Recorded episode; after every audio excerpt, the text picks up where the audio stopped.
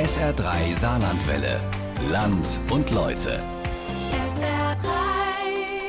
Terroranschläge, Naturkatastrophen, Kriege, Missbrauchsfälle. Hinter all diesen Katastrophen steht ja immer auch, oder da stehen immer traumatisierte Menschen. Diese Traumata ziehen sich oft durch das ganze Leben und sogar das Leben der Kinder und Enkel kann von den schrecklichen Erfahrungen ihrer Vorfahren noch beeinflusst werden. Auf welche Weise sich Traumata durch Familienbiografien ziehen können und was die Betroffenen tun können, um diesen Kreislauf zu durchbrechen, das ist das Thema für Lisa Krauser in unserem heutigen Land und Leute.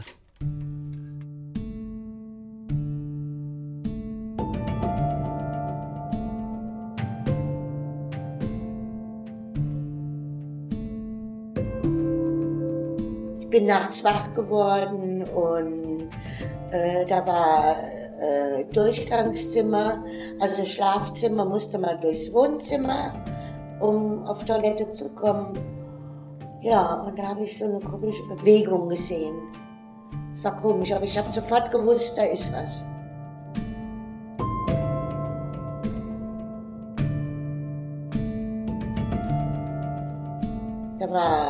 Die Älteste und mein Ex-Mann.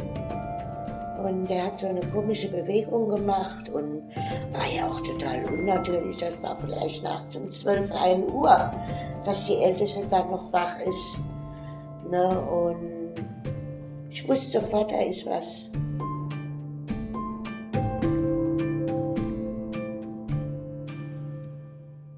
Die Frau, die hier spricht, nenne ich Manuela.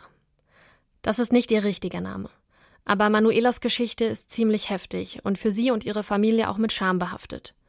Deshalb will sie anonym bleiben. Und deswegen haben wir auch ihre Stimme verstellt. Und dann habe ich meine Älteste am nächsten Tag äh, nach der Schule zur Freund, zu einer Freundin, eine sehr gute Freundin. Und die hat alle Kinder genommen und habe dann abends meinen Ex-Mann zur Rede gestellt. Und der hat dann so rumgedruckst.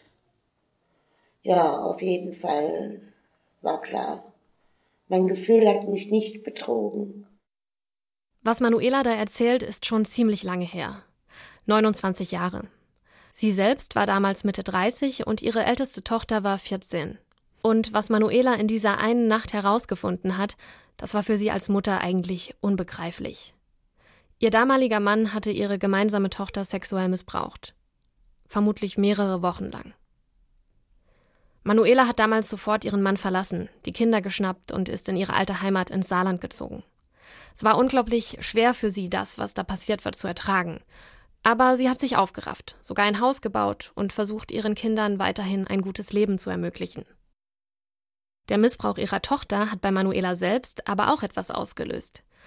Nach diesem Vorfall ist ihr nach und nach etwas klar geworden. Etwas, was sie lange Zeit tief in ihrem Unterbewusstsein vergraben, was sie richtig verdrängt hatte. Und das kam jetzt nach und nach wieder hoch. Das war der Anlass, wo das ins Rollen gebracht hat, wo ich dann so Parallelen sah zwischen der Ältesten und mir. Da ist diese Lawine losgegangen. Und das hat mich immer mehr bestärkt. Ja, bei mir war auch was.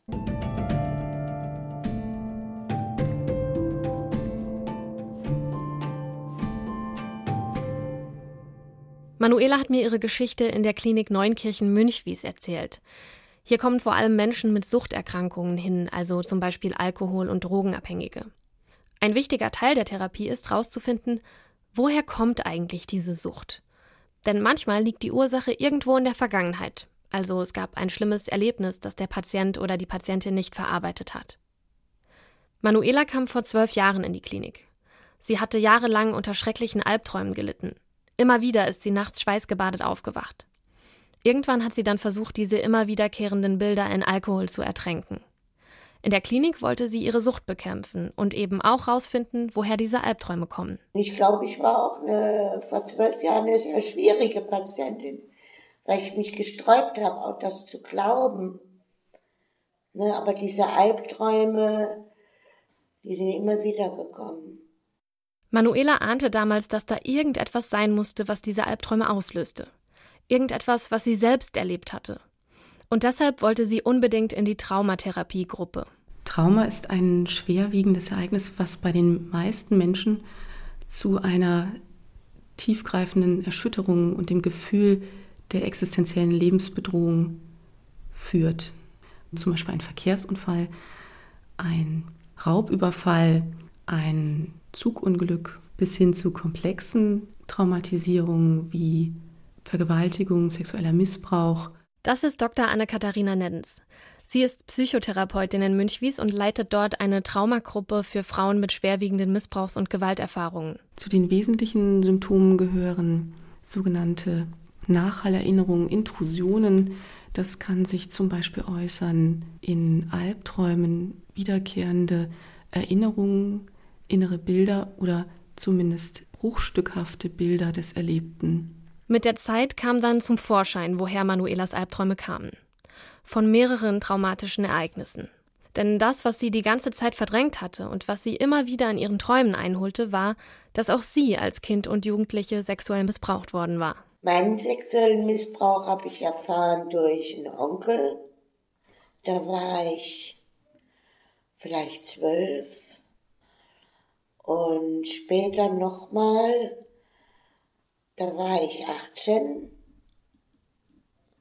Ja, und dann durch meinen Ex-Mann. Der hat mich für sich auch nur benutzt. Aber bis ich das begriffen habe, ich dachte, das wäre Normalität, das wäre, das wäre so, ne? Immer bereit zu sein. Obwohl Manuela sogar mehrfach missbraucht worden war, hat ihr Gedächtnis diese traumatischen Erlebnisse irgendwo ganz tief in eine Schublade geschoben. Dr. Nettens sagt, diese Verdrängung ist ein ziemlich häufiges Phänomen bei Traumatisierten. Wir wissen, dass durch schwerwiegende Traumatisierung es zu sogenannten Abspaltungsprozessen kommen kann. Das heißt, die mit dem erlebten Trauma verknüpften Emotionen können mitunter nicht ausreichend verarbeitet werden und werden zunächst für uns nicht direkt zugänglich abgelegt. Und dementsprechend kann es auch sein, dass Teile eines Ereignisses oder auch ganze Episoden bis hin zu mehreren Jahren wie verschüttet und unseren Erinnerungen nicht mehr zugänglich sind. Manuela hatte ihre traumatischen Erinnerungen also abgespalten.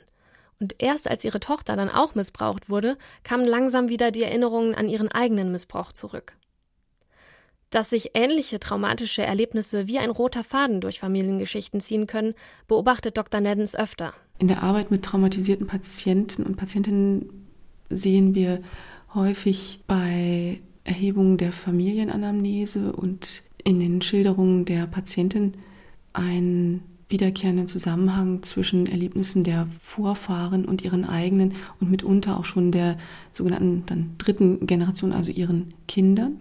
Auch die Professorin Eva Möhler bestätigt das Phänomen. Sie ist Fachärztin für Psychotherapie, leitet die SHG-Kliniken im Saarland und forscht an der Universität Heidelberg zu generationsübergreifenden Traumata. Sie sagt, vor allem bei Misshandlungen und Gewalterfahrungen sieht man ein wiederkehrendes Muster. In den Studien, die es dazu gibt, zeigt sich, dass circa zwei Drittel aller Eltern, die selber Misshandlungserfahrungen haben, das wieder in irgendeiner Form an ihre Kinder weitergeben. Das kann variieren, dass man sich wieder an einen misshandelnden Partner bindet oder aber auch, dass man selber zum Täter wird. Also dieser Kreislauf der Misshandlung kann verschiedene Gestalten annehmen, aber wir wissen, und das ist auch ein wissenschaftlich sehr gut etabliertes Phänomen, dass das in dieser Form stattfindet. Aber wie kann es zu so einer Weitergabe kommen? Auf diese Frage gibt es keine einfache Antwort. Denn der Mechanismus dahinter wird noch erforscht und ist nach bisherigem Kenntnisstand ziemlich komplex. In Deutschland sind wir da auf dem Weg, all diese Mechanismen zu verstehen, um sie eben auch durchbrechen zu können. Da gibt es zum Beispiel neurobiologische Mechanismen im Gehirn. Also im Gehirn einer misshandelten Frau spielen sich andere Dinge ab, wenn sie Gesichter sieht von ihrem Kind oder auch von ihrem Partner als im Gehirn einer nicht misshandelten Frau. Das wissen wir. Und es, wir wissen mittlerweile auch, dass auch hormonell und auch ähm, von der Herzfrequenz her, also körperlich andere Reaktionsmuster da sind, wenn jemand misshandelt ist, als wenn jemand nicht misshandelt ist. So passiert es laut Eva Müller auch, dass Misshandlungsopfer immer wieder in eine Opferrolle fallen und sich zum Beispiel an einen Partner binden, der auch wieder Täter ist. Weil im Gehirn Prozesse ablaufen, die dazu führen, dass sich diese Muster wiederholen. Es gibt sogar erste wissenschaftliche Hinweise darauf, dass Traumata das Erbgut von Müttern und in Folge auch das ihrer Kinder verändern können. Da steht die Forschung aber noch am Anfang. Wie solche Misshandlungskreisläufe gestoppt werden können, das versuchen Möhler und ihre Kollegen gerade in einem groß angelegten Forschungsprojekt der Universitäten Heidelberg, Berlin, Aachen und Magdeburg herauszufinden. Dabei wollen sie eine Therapie entwickeln, die Misshandlungs- oder Gewaltopfern hilft, ihre bewussten und unbewussten Verhaltensmuster zu ändern.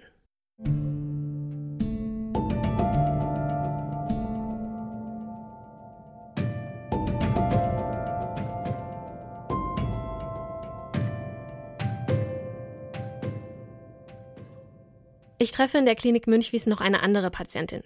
Auch sie will anonym bleiben. Ich nenne sie Tanja. Auch Tanja hat schwere traumatische Erlebnisse hinter sich und leidet jetzt an einer posttraumatischen Belastungsstörung, also den Folgeerscheinungen ihrer Traumata. Eine Folge davon ist ein Verhalten, das man in der Psychologie Dissoziation nennt.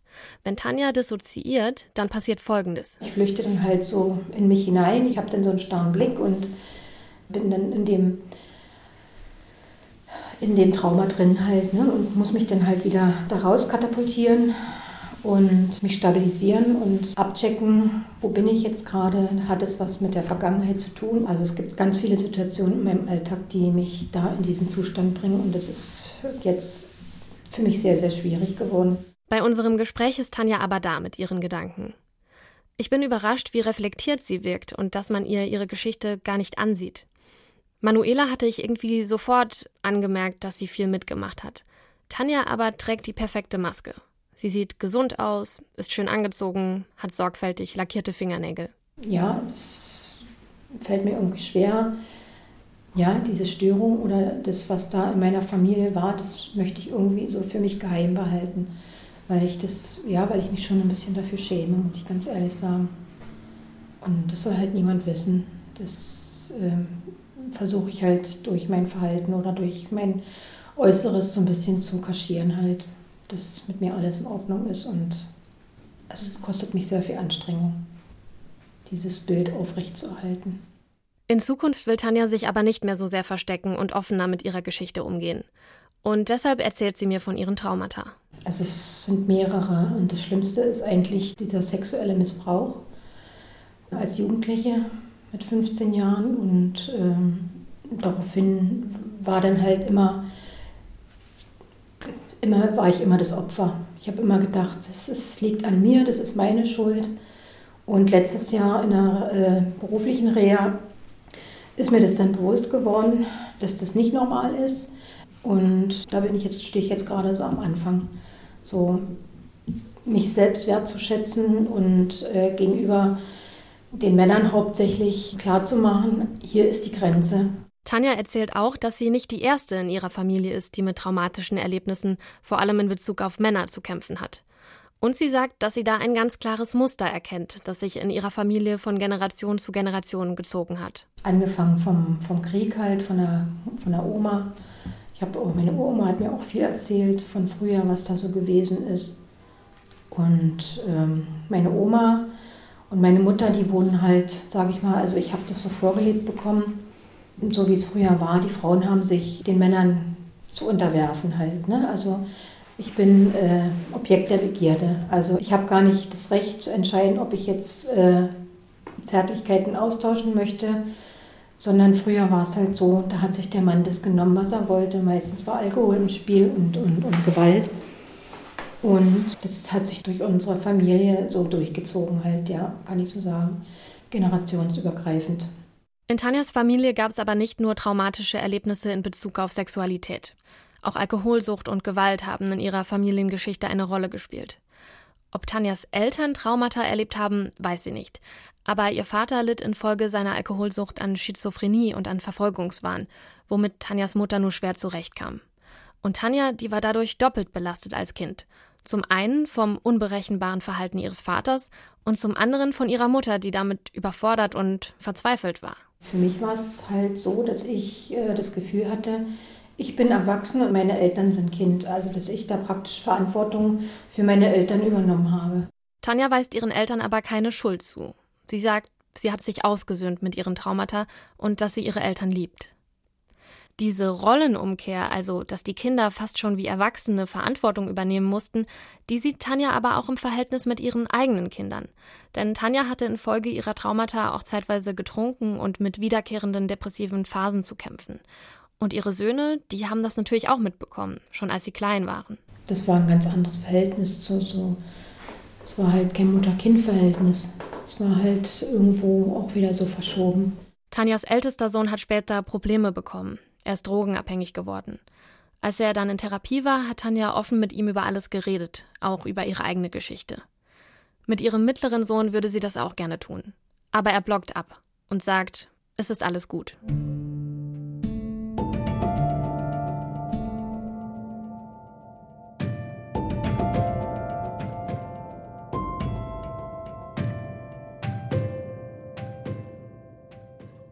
Durch Manuelas und Tanjas Familienbiografien haben sich vor allem Traumata in Form von Missbrauchserfahrungen gezogen. Aber es gibt, das hatte Dr. Neddens ja am Anfang angedeutet, auch ganz andere Traumaarten, zum Beispiel Unfälle. Und bei solchen Traumata ist eine Art Übertragung, also dass Kinder zum Beispiel ein ähnliches Trauma erleben wie ihre Eltern, eher nicht üblich. Da ist es vielmehr so, dass die Nachkommen unter dem Verhalten der Traumatisierten leiden, was sich auch langfristig negativ auf ihre Psyche auswirken kann.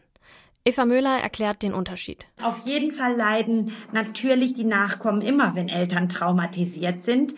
Aber im Fall von Misshandlung, da gibt's schon auch ein Wort dafür und ein Begriff, das nennt sich Cycle of Abuse, also Kreislauf der Misshandlung. Da ist es nochmal ein engerer Übertragungsweg als bei diesen anderen Formen von Traumata, wo Naturkatastrophen oder Kriegserlebnisse ähm, stattgefunden haben und dann die Kinder einfach darunter leiden, dass die Eltern eben bedrückt sind oder Schlafstörungen haben oder manchmal Wutausbrüche. Deswegen sind das zwei verschiedene Dinge. Von dieser zweiten Form kann Sibylle Jatzko erzählen. Sie ist selbst Traumatherapeutin in Kaiserslautern und hat sich viele Jahre um die Opfer der Rammstein-Katastrophe gekümmert. 1988 waren während einer Flugschau drei Flugzeuge zusammengestoßen. Es hatte 70 Tote und etwa 1000 Verletzte gegeben. Wie sich ein Trauma eines Familienmitglieds negativ auf nachfolgende Generationen auswirken kann, hat sie nicht nur in ihrer Arbeit mit den Hinterbliebenen der Rammstein-Katastrophe erlebt, sondern auch in ihrer eigenen Familie. Und zwar im Zusammenhang mit dem Zweiten Weltkrieg. Denn wie so viele andere der Kriegsgeneration hat auch Sibylle Jatzkos Vater seine traumatischen Erlebnisse aus dem Krieg nie so richtig verarbeitet. Das muss offensichtlich so grausam gewesen sein, dass mein Vater selber nie darüber sprechen konnte. Ich bin erst viel später bei meinem Onkel, meiner Tante vorstellig geworden, habe sie einfach mal gefragt. Und da hat mir mein Onkel eben erzählt, dass mein Vater als junger Pfleger im, war im Krieg, er war in Russland. Und die Ärzte, die damals nach und nach alle verschwunden sind, sie sind erschossen worden, sie sind geflohen, was auch immer. Jedenfalls stand er ziemlich alleine nachher in diesem Lazarett und äh, hat also ohne Narkose diesen ähm, Soldaten zum Teil also die Beine und die Arme absägen müssen und was auch immer da passiert. Es muss so grausam, unendlich grausam gewesen sein, dass er selber immer sofort anfing zu schreien, hör auf, hör auf, hör auf, wenn, eine, wenn die innere Welt in ihre Erinnerung ging. Ihr Vater hat aber nicht nur empfindlich reagiert, wenn ihn jemand nach dem Krieg gefragt hat. Die traumatischen Kriegserlebnisse hatten ihn auch insgesamt in seinem Verhalten und seinem Wesen verändert. Er konnte Nähe gar nicht richtig zulassen. Er hat dann ganz plötzlich, wenn es Richtung Nähe ging, schroff ein von sich gewiesen. Er hat ähm, ganz plötzlich äh, um sich geschlagen. Mein Onkel sagte immer, so verhalten sich Choleriker. Also da dachte ich eben, mein Vater ist ein Choleriker. Aber was ich als Kind immer gespürt habe, war so eine Unsicherheit. Dieses emotional auf den Vater nicht verlassen können. Das war ganz tief verankert in mir und das hat mir immer sehr viel Ängste gemacht. Und diese Ängste, die haben Sibylle Jatzko dann auch in vielen Alltagssituationen begleitet. Ich habe äh, damals als junges Mädchen, als ich dann im Internat war, im Keller geschlafen und ich habe also nur Angst gehabt im Keller. Ich habe immer ständig Angst gehabt, mich verfolgt jemand. Ich hatte nie eine emotionale Sicherheit. Und ich weiß noch, wie heute, ich hatte, habe so ein mini kleines Radio gehabt, das hatte ein kleines Licht. Mit diesem kleinen Licht konnte ich einigermaßen schlafen. Und ich konnte dann aber nicht sagen, dass ich dieses Licht brauche, um keine Angst zu haben. Und dann wurde mir das Radio weggenommen und ich musste irgendwo immer irgendwelche möglichen Tricks erfinden, um sicher zu werden. Sibylle Jatzkos Vater ist ziemlich früh gestorben. Da war sie gerade mal 18. Und erst mit 30, als sie dann schon Psychotherapeutin war, hat sie angefangen, sich mit der Beziehung zu ihrem Vater auseinanderzusetzen. Sie wollte einfach wissen, warum ihr Vater eigentlich so war, wie er war. Und je intensiver sie sich damit beschäftigt hat, desto mehr hat sich das Bild von ihrem Vater gewandelt, weil sie plötzlich verstanden hat, dass sein Verhalten mit dem Krieg zusammenhing. Und mit der Erkenntnis kam auch das Verständnis für ihn. Und damit wurden auch ihre eigenen Ängste und ihre Unsicherheit weniger. In dem Moment, wo sie nicht das Gefühl haben, dass sie selber der Mensch sind, der eigentlich charaktermäßig verunsichert ist, der das Leben gar nicht so meistert. Wenn sie merken, dass das etwas ist als Reaktion auf einen anderen Menschen, bekommen sie selber emotionale Sicherheit, dass sie es ja nicht sind. Als Kind haben sie immer sehr häufig entweder Schuldgefühle oder das Gefühl, man ist es als Kind, ja, weil sie haben ja kein Erklärungsmodell dafür. Also bleibt ihnen ja nichts anderes übrig, als sich selbst als den Schuldigen zu erleben. Aber in dem Moment, wo sie sich das erklären können, sind sie selber emotional auch nicht mehr der Schuldige in ihren Gedankengängen, sondern sie sagen, ach, daher kommt das. Das ist wie ein Aha-Effekt. Und schon haben sie ihre eigene emotionale Sicherheit wieder zurückgewonnen. So wie Sibylle Jatzko geht es vielen sogenannten Kriegskindern und Kriegsenkeln. Zum Problem wird es vor allem dann, wenn die Traumatisierten nicht über das Geschehene reden, wenn sie schweigen und ihr verändertes Verhalten so für die anderen Familienmitglieder unerklärt bleibt. Wir, die Nachkriegsgeneration, die ja auch Eltern hatten, die im Krieg waren und vielleicht auch nicht drüber, oder von vielen weiß ich, die nicht drüber sprechen konnten, wir leben mit diesen Veränderungen des Menschen. Und so haben auch Kinder von Holocaust-Überlebenden gesagt, dass sie phasenweise ihre Eltern einfach in Ruhe lassen mussten, weil sie überhaupt nichts gesagt haben, weil sie nur stumm in, in, in die Gegend geguckt haben und weil sie überhaupt nicht angesprochen werden wollten. Ähnliches weiß ich von meinem Vater auch. Und nachdem ich später dann kennengelernt habe, woher eine emotionale Unsicherheit kommt, hatte ich diese Unsicherheit eigentlich nicht mehr. Aber die Erkenntnis war sehr wichtig.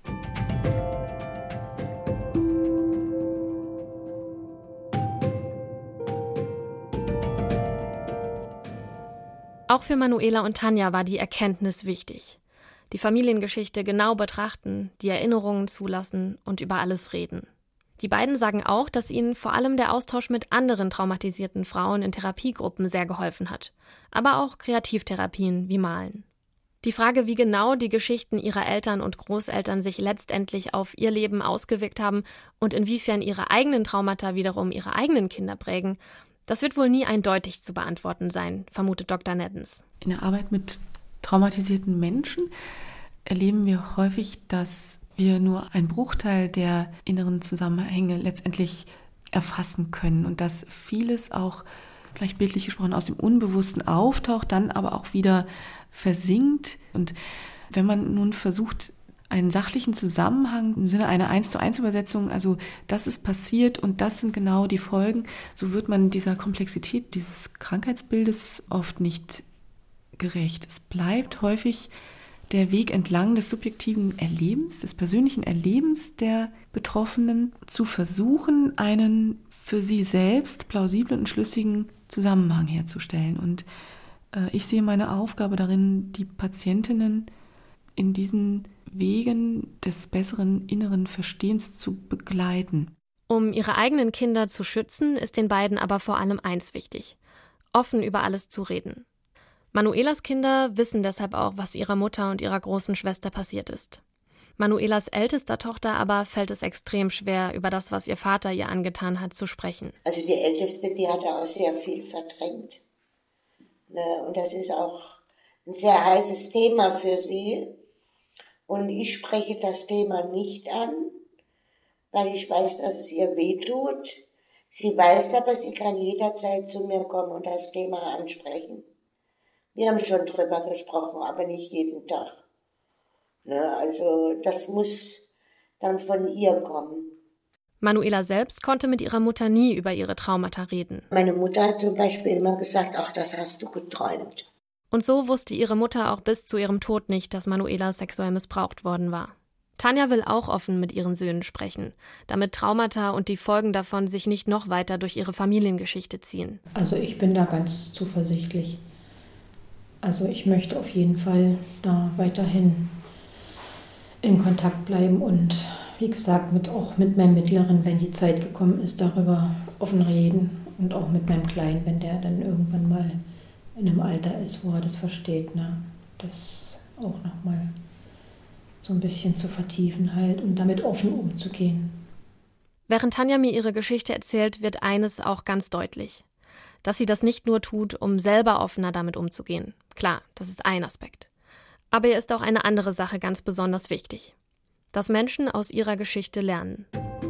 Ich kann nur appellieren an Erwachsene und an Frauen und an Männer, für sich selber Verantwortung zu übernehmen und bei Zeiten für sich zu gucken, wenn sie merken, dass sie sich gefährden oder andere gefährden, sich Hilfe zu holen zum Schutz der Kinder. Und das wäre halt so mein Appell an die Familie, da darauf zu gucken, dass man ganz viel Verantwortung für so ein kleines Lebewesen hat, für so ein unschuldiges Kind und möchte mit diesem Thema, das geht ja auch um Gesellschaft, um Familie und um Sexualität, was ja uns alle betrifft in der Gemeinschaft, da möchte ich, dass sich da was verändert in der Gesellschaft, auf jeden Fall zum Guten hin.